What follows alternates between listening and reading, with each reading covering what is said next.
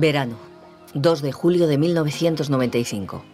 Juan Salom, fiscal de la Audiencia Provincial de Castellón, está en su apartamento de Benicassim. Su mujer y él suelen pasar las vacaciones en esta zona costera. Paseos cerca del mar, comidas reposadas, tiempo para la lectura. El año, informativamente, ha sido ajetreado. ETA sigue matando. Lo han intentado hasta con el presidente Aznar. Aparecen los cadáveres de Lhasa y Zabala, víctimas del GAL, y la guerra se recrudece en Sarajevo. Pero la actualidad política ya está en pausa. El país ha hecho la maleta y los hoteles de la provincia comienzan a recibir a turistas. Al fiscal le gusta aprovechar estos días para la rutina estival, baño por la mañana y paseos por la tarde. Pero esta mañana de domingo, sobre las once y media, alguien llama a la puerta. Lo recuerdo perfectamente como si fuera hoy. Salom abre y es María Victoria, su vecina. Está nerviosa. Su hermana Sonia, después de una noche de fiesta, no ha vuelto a casa. Su cama está vacía. Pues, hombre, vino preocupada. Habían ido al cuartel de la Guardia Civil de Benicassim. Entonces, claro, poner en marcha todo el mecanismo de búsqueda y órdenes internacionales y por todo el territorio nacional es sumamente complejo. Y entonces, como no les ponían todavía la, orden esa, le dijeron, esperen un poquito a ver, pues vinieron a pedirme ayuda, digamos. A María Victoria no se le ocurre ninguna razón por la que Sonia habría querido marcharse. Había llegado justo el día anterior desde Inglaterra para pasar las vacaciones con su familia. Durante el resto del año trabaja en Londres como profesora de inglés. Ella decía, su hermana nunca, nunca fallaba. Y de hecho, cuando pasaron los hechos eran las 5 de la mañana. O sea que es cuando volvía a casa. Al no volver a casa y encontrarse la cama vacía, es ya cuando dijeron aquí ocurre alguna cosa, porque esto no es normal en Sonia. Salom la conoce poco. De encontrarse con ella en el ascensor y cruzar algunas palabras, pero claro que la recuerda. Era de una altura no muy alta, mediana, tenía muy buen aspecto físico, delgada, eh, muy viva, tenía genio y era licenciada en filología inglesa. En ese verano del 95, él es un vecino al que piden ayuda, pero también es un fiscal y procesa toda la información como un especialista judicial. Sabe que los protocolos policiales establecen unas horas de cautela, unas horas de margen, pero para él la desaparición voluntaria queda descartada desde el comienzo. Es más que una intuición. No encaja con lo que sabía de Sonia. Si es una persona con una vida familiar establecida, tranquila, y de repente desaparece, sin dejar ni una nota, sin ninguna pelea con la familia, eh, teniendo un trabajo estable, eh, algo ha pasado ahí. Aunque el fiscal Salón sospecha lo peor, no puede ni imaginar lo que sucedería en los próximos meses. Cómo el azar hizo que el mayor caso de aquel fiscal se presentase frente a su puerta. Sería también el mayor caso criminal de la comunidad valenciana y uno de los más graves de España, el que marcó un antes y un después en la historia de la criminología de nuestro país. Nadie pensaba que pudiera haber un asesino en serie. Los crímenes de Joaquín Ferrandiz crearon una onda expansiva. En el epicentro, las víctimas y sus familias. En los círculos concéntricos, toda una serie de personas que se vieron afectadas por su maldad. Juan Salón es una de ellas. Claro, no se puede olvidar un caso así. Y menos mal que no he tenido otro igual. Ferrandiz. Alrededor de un asesino en serie. Episodio 1. Alguien llama a la puerta.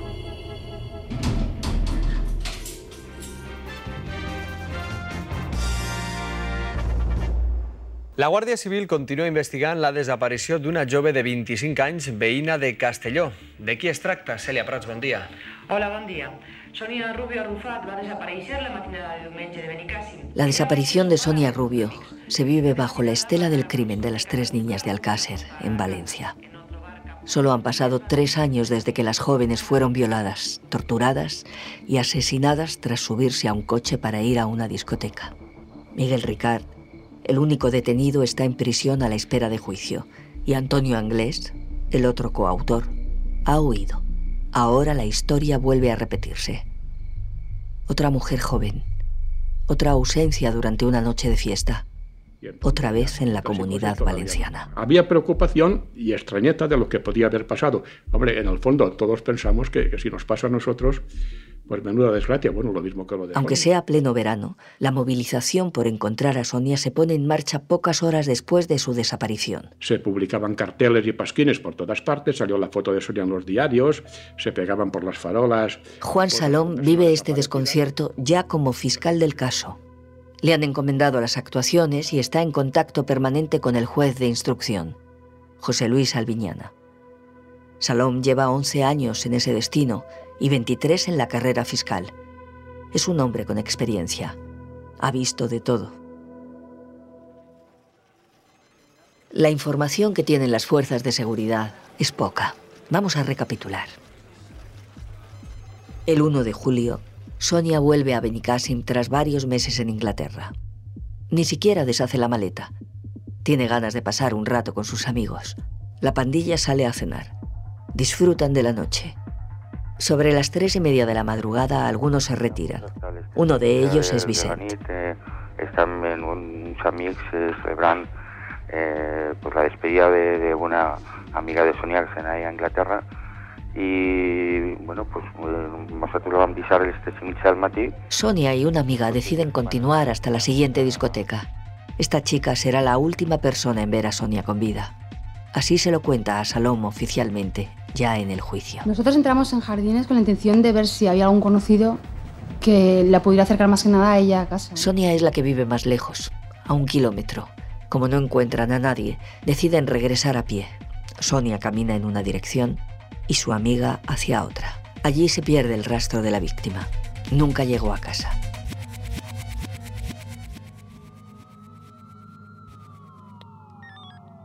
Los agentes comienzan los rastreos. Se difunden miles de carteles con los datos de Sonia, dentro y fuera de Los España. hombres nunca presionaron, nunca eh, simplemente sufrieron mucho. Ellos preguntaban, pero es que no sabíamos nada. Mientras tanto, los padres de Sonia preguntan a Salón por avances. El fiscal se compromete a informarles, pero las pistas no llegan. La familia se vuelca en atender a los medios, pedir la colaboración ciudadana.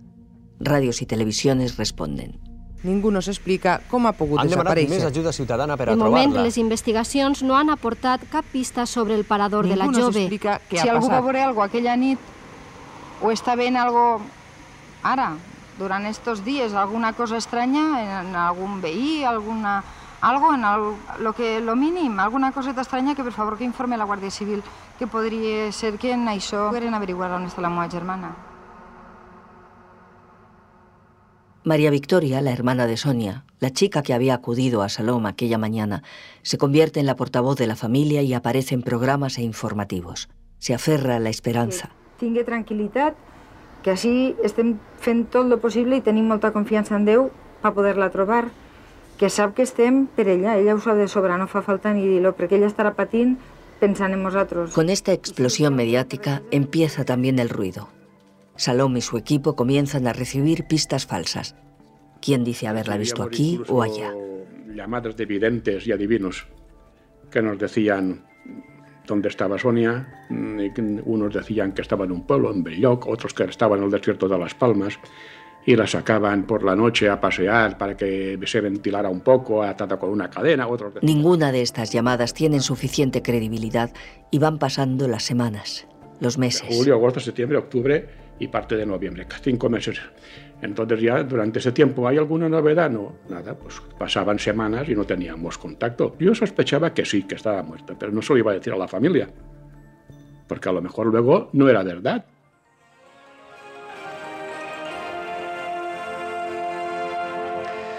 La troballa del cadàver de Sònia Rubio posa fi a quatre mesos d'angoixa. Des d'ahir, aquest sentiment s'ha convertit en ràbia i dolor per la confirmació de la notícia que ningú... no voldria 141 contar. días después de su desaparición, el 20 de noviembre de 1995, aparece el cuerpo de Sonia. La encuentra un cazador que recorría casualmente un barranco de Oropesa. Entonces las primeras noticias fueron un señor que pasaba por allí, que se le ocurrió mirar y bajo de unas ramas muy bajas de un pino estaba el cadáver. Es un lugar apartado y agreste. Allí, encima de una roca y junto a un árbol, el asesino abandona el cuerpo de Sonia. Una cubeta de plástico le cubre la cabeza. Un saco vacío de cemento cubre sus piernas. Ramas de árbol ocultan parcialmente el cadáver. Un mando de la Guardia Civil asegura que cerca de allí se habían hecho batidas con perros, pero la presencia de un estercolero cercano pudo confundirlos. También se peinó la zona desde el aire.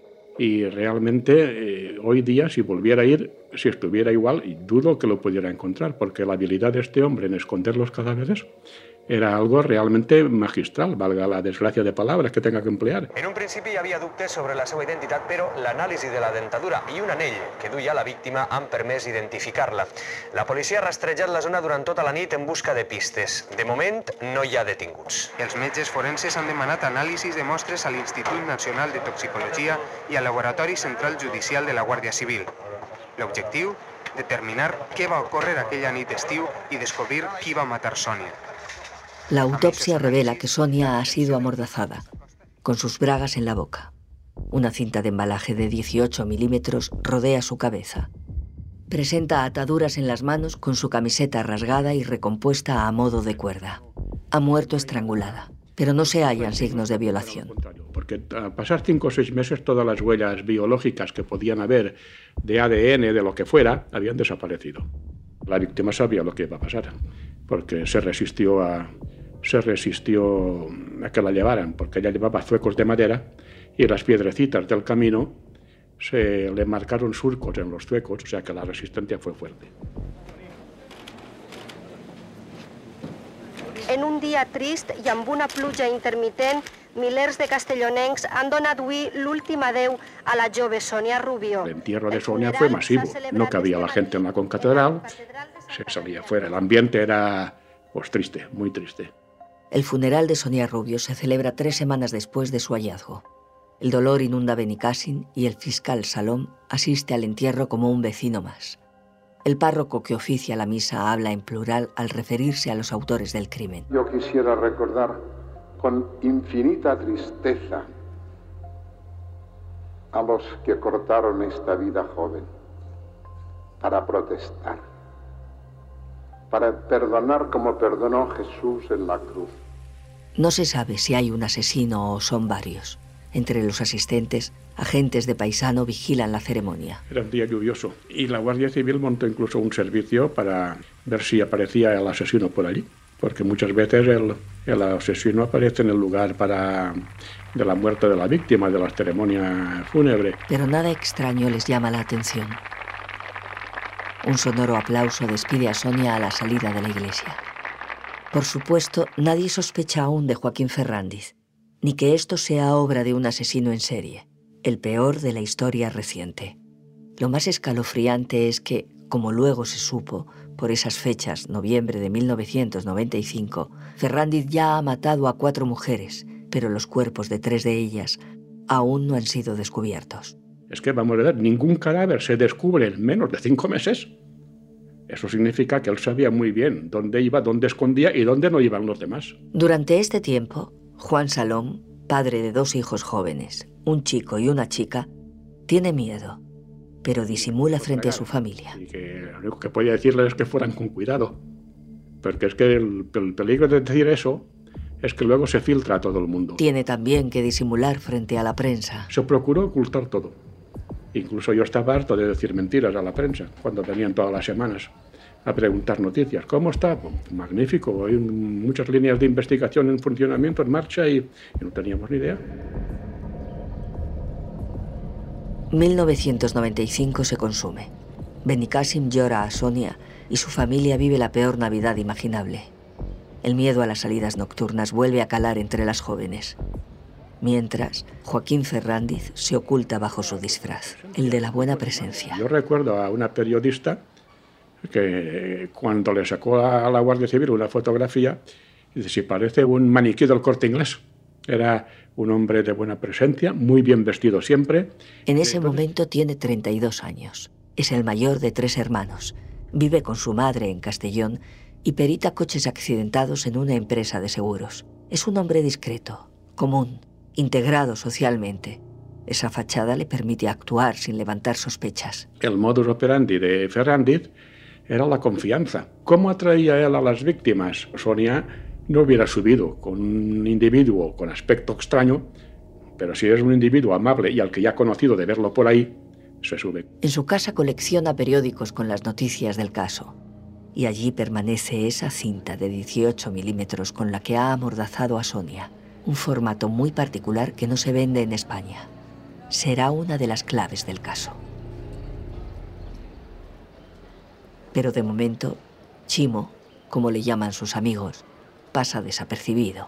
Continúa con su vida, cumpliendo con su trabajo e incluso cuidando de su novia. Que no saliera por las noches, que había uno que mataba mujeres, a su propia novia. Claro, era él, pero eso no se lo dijo.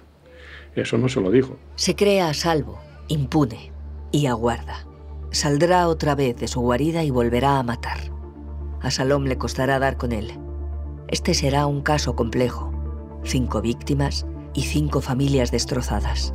Tres años de investigación. Y releí infinidad de veces el sumario. Entuertos entre la Policía Nacional y la Guardia Civil. Divergencia de opiniones, sí, porque unos decían a uno y los otros decían al otro. Un falso culpable. Estuvo a punto de ser linchado a la entrada de la, del juzgado. Llamadas al FBI, presión mediática, protestas en las calles. Entonces eso fue lo que ya, digamos, provocó una, una alarma.